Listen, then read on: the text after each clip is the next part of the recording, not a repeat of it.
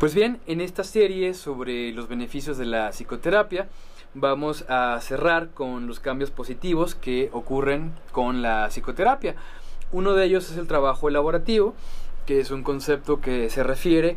a esto que ocurre durante la psicoterapia al, hablar y al generar un vínculo eh, de confianza con, con, el terapeuta. El trabajo elaborativo significa el representar, significa rehistorizar, significa el, el conectar eh, lo mental con lo corporal, significa el darse cuenta de cosas que no tenían nombre, pero que sí se quedaron grabados como emoción. Eh, significa básicamente el hecho del esfuerzo que implica el cambio psicoterapéutico.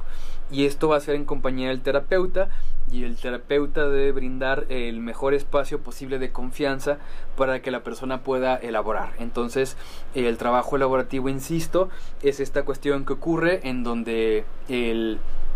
el paciente eh, se involucra con su proceso, en donde hace introspección,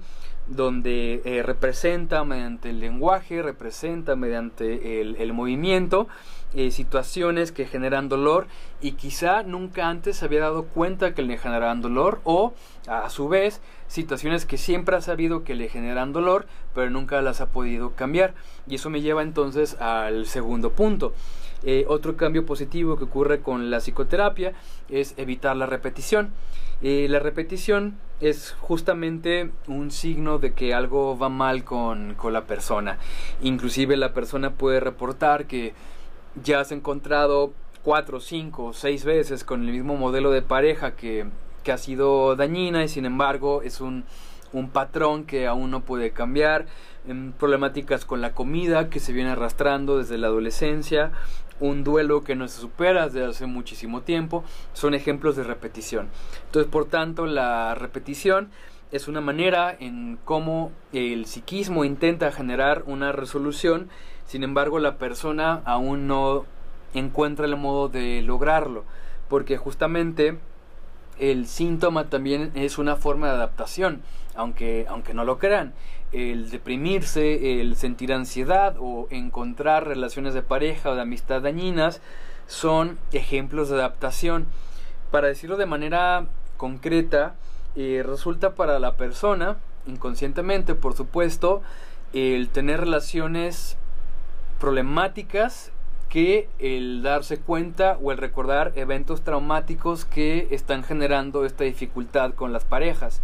Mm, resulta preferible el problema con eh, el alimento que el volver a recordar otros eventos que son aún más dolorosos. Por eso se genera la repetición,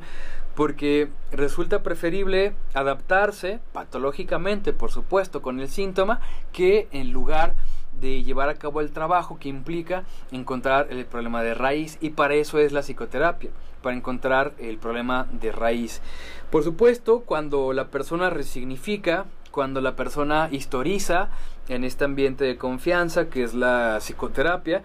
pues va a haber mayores conocimientos sobre, sobre la vida. Son cosas que por supuesto yo he vivido en, en mi propia familia, que tú has vivido en tu propia familia, sin embargo muchas veces no tenían nombre.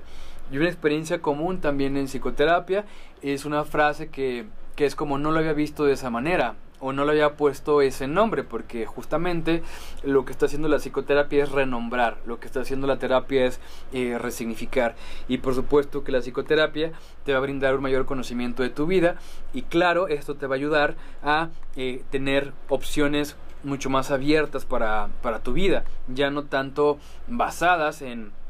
eventos complicados del pasado, sino enfrentar eh, los problemas en el presente como tal. La psicoterapia justamente eh, también va a brindar habilidades de comunicación mejoradas. Quizá antes se utilizaba la expresión emocional para buscar lo que se quiere, mm, a lo mejor el chantaje emocional y estrategias que son más parecidas a un comportamiento infantil y la psicoterapia también va a brindar mejores habilidades de comunicación eh, para hacer eh, el vínculo con el otro eh, mucho más asertivo sin recurrir a estilos de, apego que son más del tipo desde un punto de vista de un niño interactuando con con un mayor o con un padre o al revés. Es decir, yo comportarme con un adulto con que quiere dominar a los demás todo, todo el tiempo, ¿cierto? Entonces, eh, lo que va a buscar la psicoterapia es que la persona sea eh, mucho más asertiva con su comunicación, tanto a nivel intrapersonal, o sea, comunicación con su propia persona y también comunicación con, con el otro. Eh, la psicoterapia también va a brindar eh, patrones de pensamiento más saludables y mayor conciencia de los pensamientos negativos. Muchas veces surgen pensamientos negativos fugaces o, a lo mejor que son muy persistentes durante, durante el día y después ahí se da una cadena de eventos y después ahí se da y después ahí se da una cadena de eventos en donde ya termina incluso una depresión al hablar de estos pensamientos negativos, muchas veces asociados a, problemáticas anteriores, ya se detecta el pensamiento negativo para que la persona también le dé la vuelta. Eh, realmente el tema de la ansiedad y el tema de los pensamientos negativos no, no, tienen la expectativa de que se aparezcan para siempre, porque como ya hemos dicho, eh, la vida es estresante en general y eso va a ser así, para bien o, para mal. Sin embargo, cuando yo me doy cuenta que estoy pensando de este modo, que estoy pensando de manera neurótica, que estoy operando con pensamientos negativos, puedo trabajarlos para ah, convertirlos en mayor asertividad y tomar acciones más saludables en lugar de utilizar el autosometimiento, la culpa y asuntos similares. Por supuesto entonces que al llevar a cabo el trabajo elaborativo, al evitar la repetición, al tener mayor conocimiento sobre mi vida, al tener habilidades de comunicación mejoradas con mi persona y con los demás, esto me va a llevar a tomar decisiones de vida más saludables. Por supuesto, va a haber una mejora a nivel laboral, va a haber una mejora a nivel eh, de pareja, a nivel amistad, porque justamente, eh, como ya dijimos, ya eh, estaría viviendo en el presente, ya no tanto lidiando con experiencias presentes como si fueran experiencias del pasado. Por tanto, esto me va a llevar a tomar mejores decisiones, decisiones que eh, me hagan una vida más enriquecedora, en lugar de una vida que está basado en situaciones del pasado, situaciones dolorosas del pasado que ya ocurrieron